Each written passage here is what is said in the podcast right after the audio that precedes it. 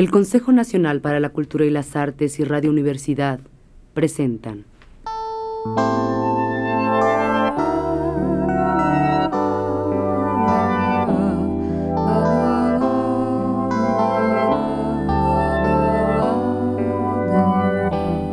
La llave del tiempo.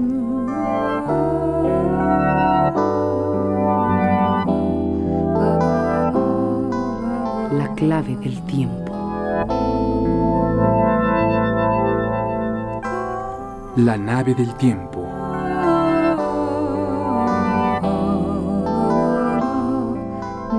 El ave del tiempo.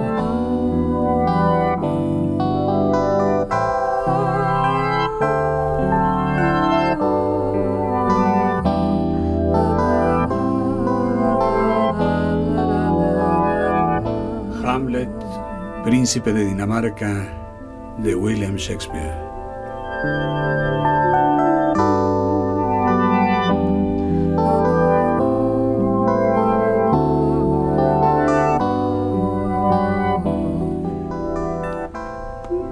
Acto 1. Escena primera. En Elsinor, una explanada delante del castillo.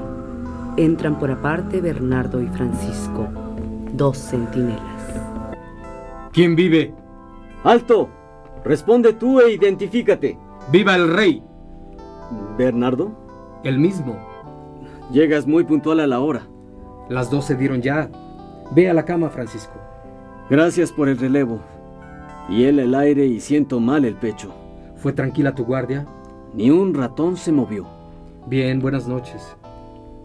Si te encuentras con Horacio y Marcelo, mis compañeros de hoy en esta guardia, ruégales que se apuren. Creo oírlos.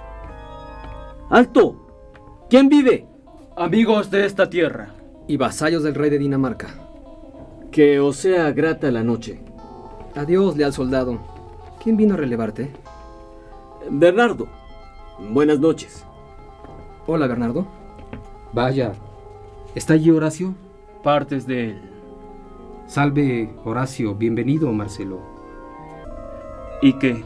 ¿Volvió a salir esa cosa esta noche? No he visto nada aún. Dice Horacio que es fantasía la nuestra. Y no quiere dejar que de él se adueñe la creencia de ese espectro pavoroso que ya vimos dos veces. Por eso le insistí en que velemos juntos esta noche.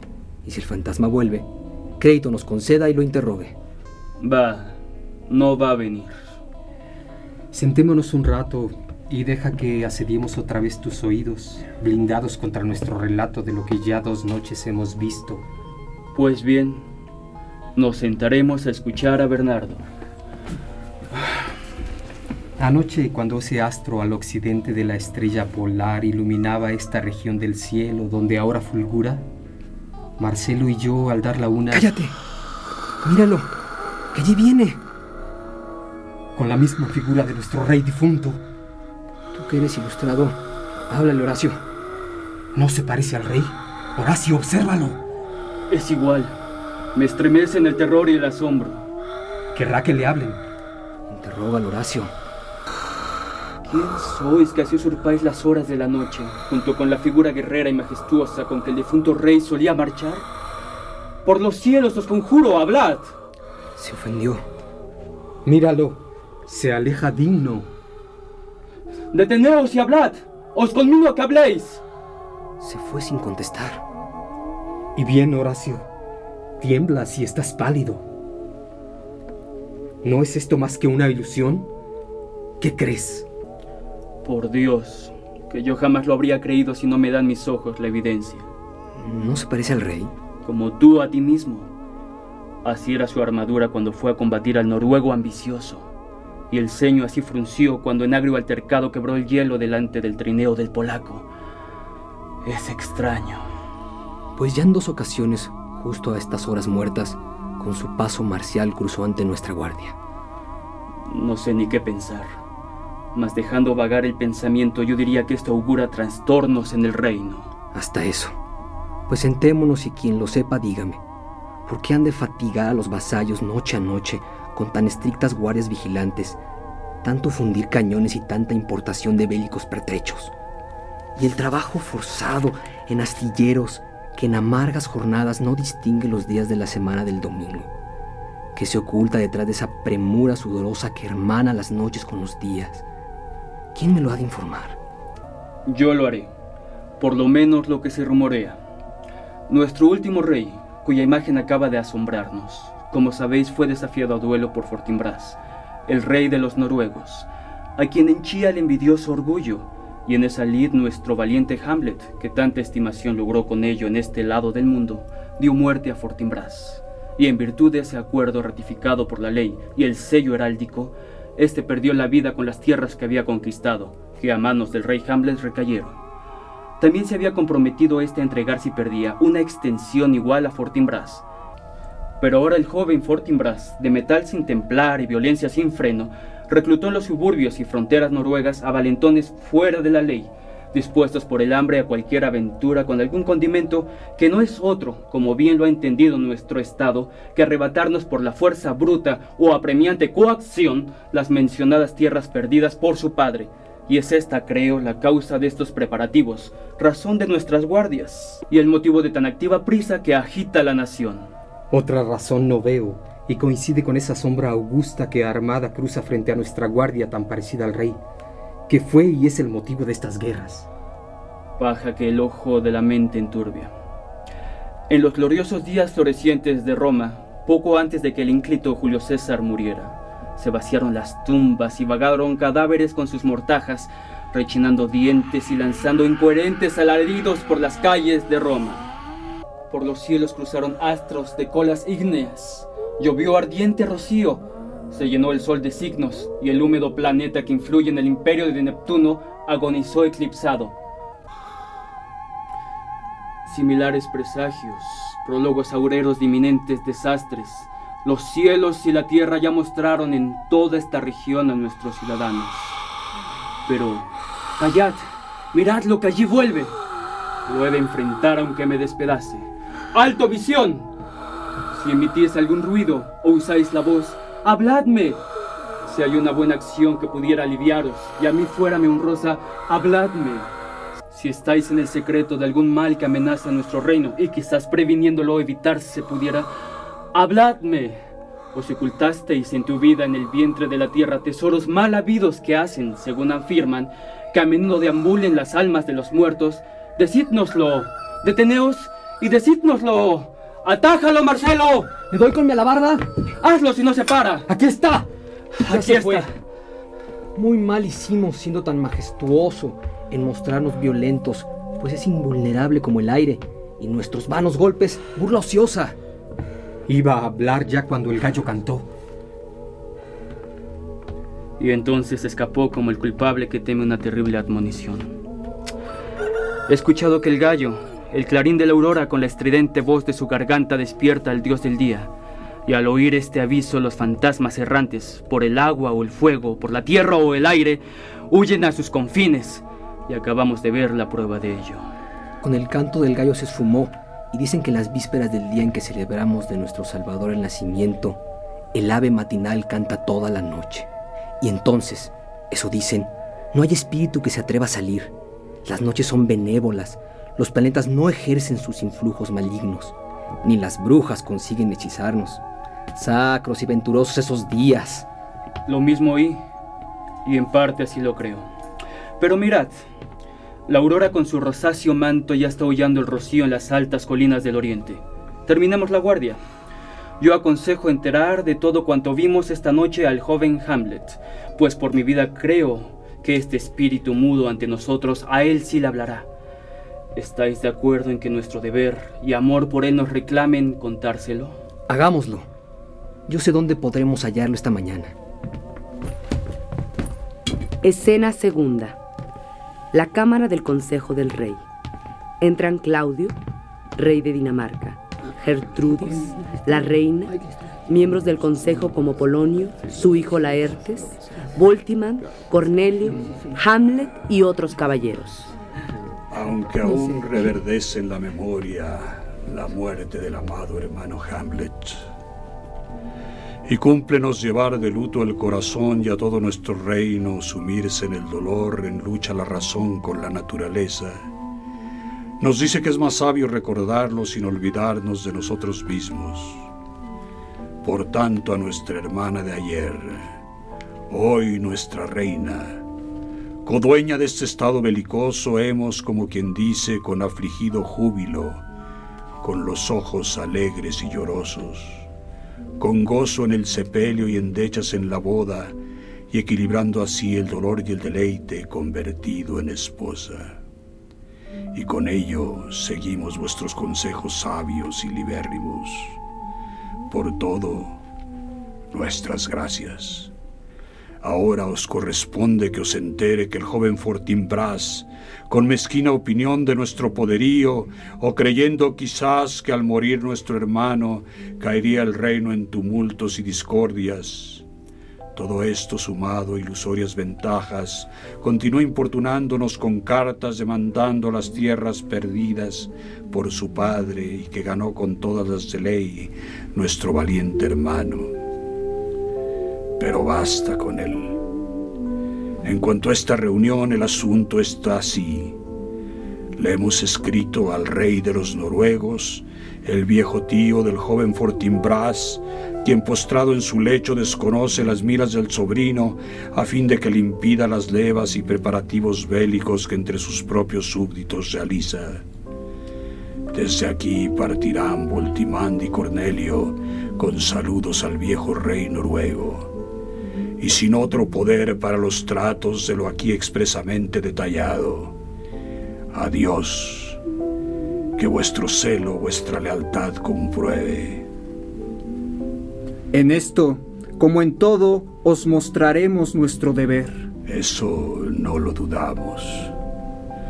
Adiós muy cordialmente. Y tú, Laertes, dinos qué hay contigo. Algo querías de mí. ¿Qué podrá ser, Laertes? No gastarás la voz con vuestro rey si la razón te asiste. ¿Qué me puedes pedir que en vez de petición no sea mi oferta? No se haya más ligada la cabeza al corazón, ni más servicial es la mano con la boca que este trono y tu padre. ¿Qué deseas, Laertes? Venerable señor, vuestra benigna gracia para volver a Francia, de donde complacido regresé a Dinamarca, como era mi deber a la coronación. Mas debo confesaros que ahora mis pensamientos y deseos de Nueva Francia vuelan, y para ellos pido vuestro amable permiso. Tu padre dio el permiso. ¿Qué nos dices, Polonio? Que consiguió vencer mi reticente oposición con obstinadas súplicas, y al fin obtuvo mi consentimiento. Os ruego pues que lo dejéis partir. Elige un buen momento, Lertes y aprovecha tu tiempo y tus virtudes en lo que más te plazca. Ahora, Hamlet, sobrino e hijo mío, algo más que sobrino y menos que sobrante. ¿Por qué aún se ciernen sobre ti esas nubes? No tanto, mi señor, estoy mucho en el sol. Mi buen Hamlet, Desecha tus trajes nocturnales y haz que luzcan amables tus miradas con el rey. Y no sigas buscando eternamente con los párpados bajos a tu padre en el polvo. Tú sabes que es común que cuanto vive muere, cruzando así por la naturaleza hacia la eternidad. Señora, sí es común. Pues sí lo es. ¿Por qué a ti singular te parece? Parece. No lo es. Yo no sé qué es parece. No son mi negra capa, ni estas ropas luctuosas, ni el aliento alterado por suspiros, ni el copioso riachuelo de los ojos, ni el semblante sombrío junto con todos los modales y gestos y formas del dolor, los que podrían mostrarme verazmente. Podrían parecerlo, pues son actos que cualquier hombre puede aparentar, mas lo que llevo adentro es más que una apariencia. Esos son los adornos y atavíos del dolor. Es eh, muy tierno y laudable en tu carácter que a tu padre así rindas esos tributos fúnebres. Pero debes saber que tu padre perdió a su padre y que éste perdió a su vez al suyo, y que el sobreviviente está obligado a cumplir con los ritos funerarios dentro de cierto término. Pero perseverar en obstinado duelo indica terquedad muy poco digna, muestra una voluntad rebelde al cielo, un corazón endeble, una mente azorada y una simplona comprensión indocta pues si sabemos que ha de suceder y es tan común que alcanza a ser trivial, ¿para qué en obstinada rebeldía tomarlo tan a pecho? Es ofender al cielo, al difunto y a la naturaleza y absurdo a la razón. Es un lugar común que los padres se mueran y eso vienen gritándonos es el primer cadáver hasta el último. ¿Qué así ha de ser? Despréndete de esa aflicción inútil. Considéranos como a tu nuevo Padre y que conozca el mundo que eres el más cercano a nuestro trono y que siento por ti amor más noble que el que siente por su Hijo el Padre más amante. En cuanto a tu intención de volverte a estudiar a Wittenberg, contraría mis deseos. Quédate para alegría y solaz de nuestros ojos, principal cortesano sobrino e hijo nuestro. Que tu madre no pierda sus oraciones, Hamlet. Quédate con nosotros. A Wittenberg no vayas. Me esmeraré, señora, en seros obediente. Bella y amante réplica. Siéntete en Dinamarca como me siento yo. Vamos, Gertrudis. La gentil y espontánea aceptación de Hamlet me ha hecho sonreír el corazón, en gracia de lo cual hoy no habrá un solo brindis que el potente cañón a las nubes no anuncie, y las aclamaciones al rey sabrán los cielos devolverlas tronantes con el eco.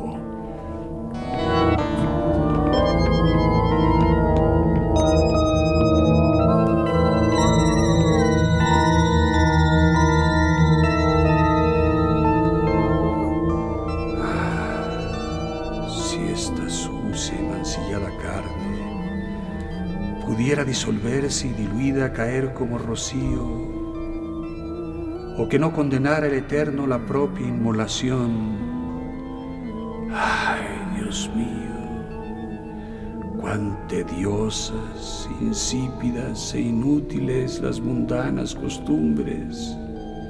Cómo apesta este huerto infecundo que solo da malezas, cubierto por entero de ruindad y fetidez que esto se haya llegado a dos meses escasos de su muerte. No, ni tanto, ni dos. Un rey tan excelente que era este lo que Hiperión a un sátiro. Tan tierno con mi madre que ni a un soplo celeste le hubiera permitido que rozara su rostro. Cielos y tierra. Debo recordar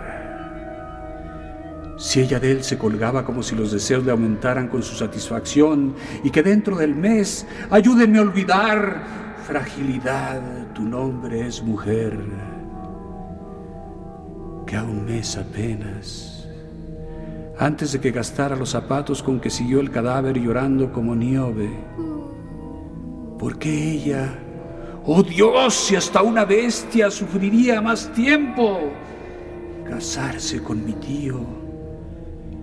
Hermano de mi padre, pero tan diferente de él como yo de Hércules dentro del mes, aún antes que la sal de sus lágrimas espúreas cesara de inflamar sus ojos irritados.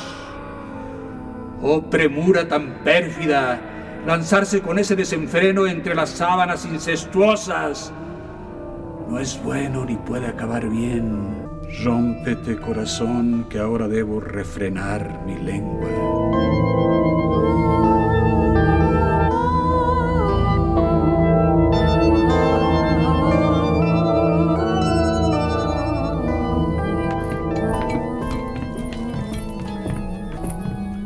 Salud a vuestra Alteza. Me alegra verte bien. Horacio.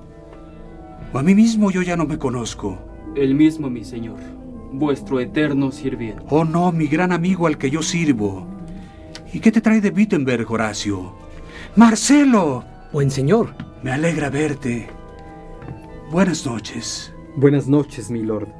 Pero dime, ¿qué vientos te trajeron de Wittenberg? Soy dado a la vagancia. No quisiera oír eso de tu peor enemigo, ni a mi oído le harás tanta violencia que lo vuelvas testigo en contra tuya. Yo sé bien que tú no eres vagabundo, más que asuntos te traen a él, señor. Aquí te enseñaremos a beber como Dios manda antes de tu regreso. Vine a los funerales de vuestro padre. No te burles, condiscípulo, de mí. Yo creo que fue a las bodas de mi madre. Cierto, señor. Tan pronto que ocurrieron. Ahorro, Horacio, ahorro. Los pasteles calientes del funeral sirvieron de fiambres en las mesas de boda. Yo habría preferido, noble Horacio, encontrarme en el cielo con mi peor enemigo que haber visto ese día. Mi padre. Me parece estar viéndolo. ¿Cómo, milord? Con los ojos del alma. Lo vi una vez. Fue un gran rey. Fue un gran hombre. Jamás espero hallar a otro hombre parecido. Creo que anoche lo vi, señor. ¿A quién? A vuestro padre, el rey. Al rey, mi padre. Moderad un instante vuestro asombro y con oído atento escuchad el relato que estos dos caballeros atestiguan de este hecho portentoso. Por el amor de Dios, cuéntalo luego. Ya por dos noches estos caballeros, Marcelo con Bernardo, se encontraban de guardia en la nocturna vastedad, cuando de pronto ante ellos se aparece de punta en blanco armado una figura igual a vuestro padre.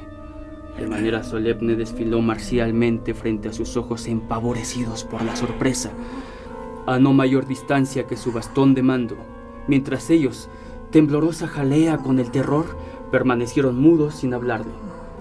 Todo con temeroso secreto me confiaron, y la tercera noche hice guardia con ellos, y a la hora precisa, siendo idénticos de su relato todos los detalles, surgió la aparición.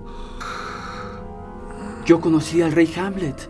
¿No se parecen más estas dos manos? ¿Pero dónde ocurrió? En la explanada de las guardias. ¿Le hablasteis? Yo lo hice, mas no me contestó, aunque por un instante el rostro levantó como si fuera a hablar.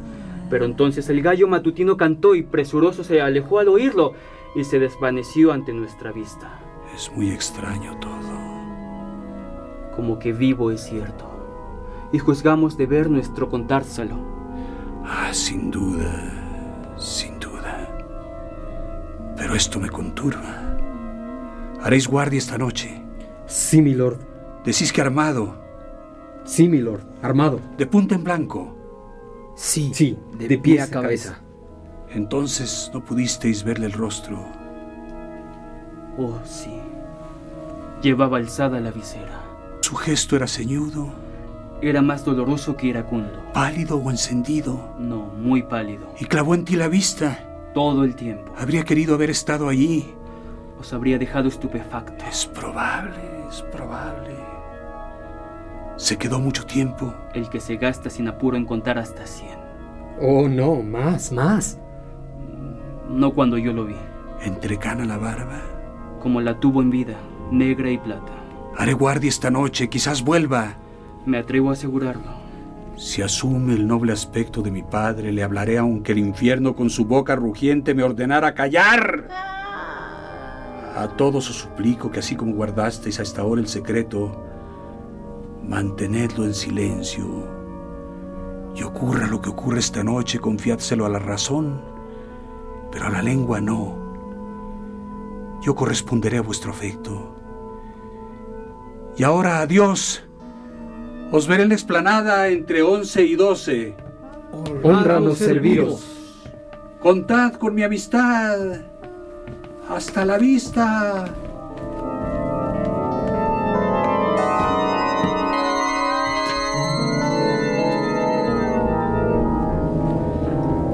El espíritu en armas de mi padre. Algo anda mal. Sospecho una celada. Noche, apúrate. Y tú, serénate hasta entonces, alma mía. Siempre una villanía se descubre más tarde o más temprano, aunque se sepultara en el océano.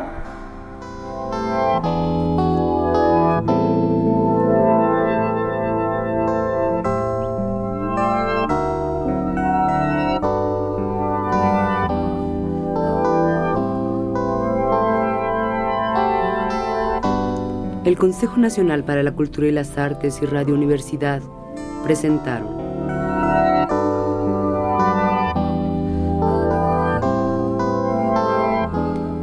La llave del tiempo. La clave del tiempo. La nave del tiempo. El ave del tiempo.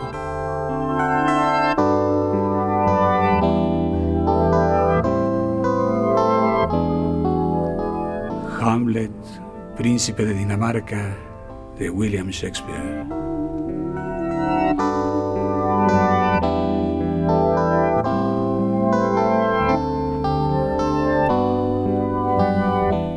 Producción y dirección Juan López Moctezuma.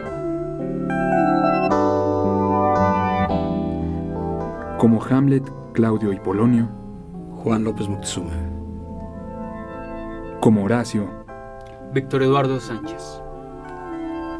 Como Francisco. Ulises Basurto. Como Marcelo. Ernesto Rodríguez. Como Bernardo. Mauricio Bieleto. Como Lertes. Homero Bazán Longi.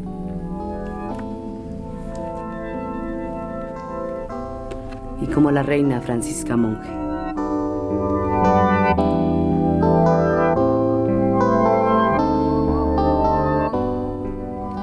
Música en vivo de Hilario y Miki.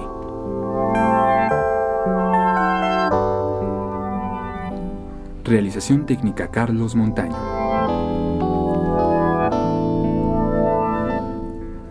Colaboración Osvaldo Hernández.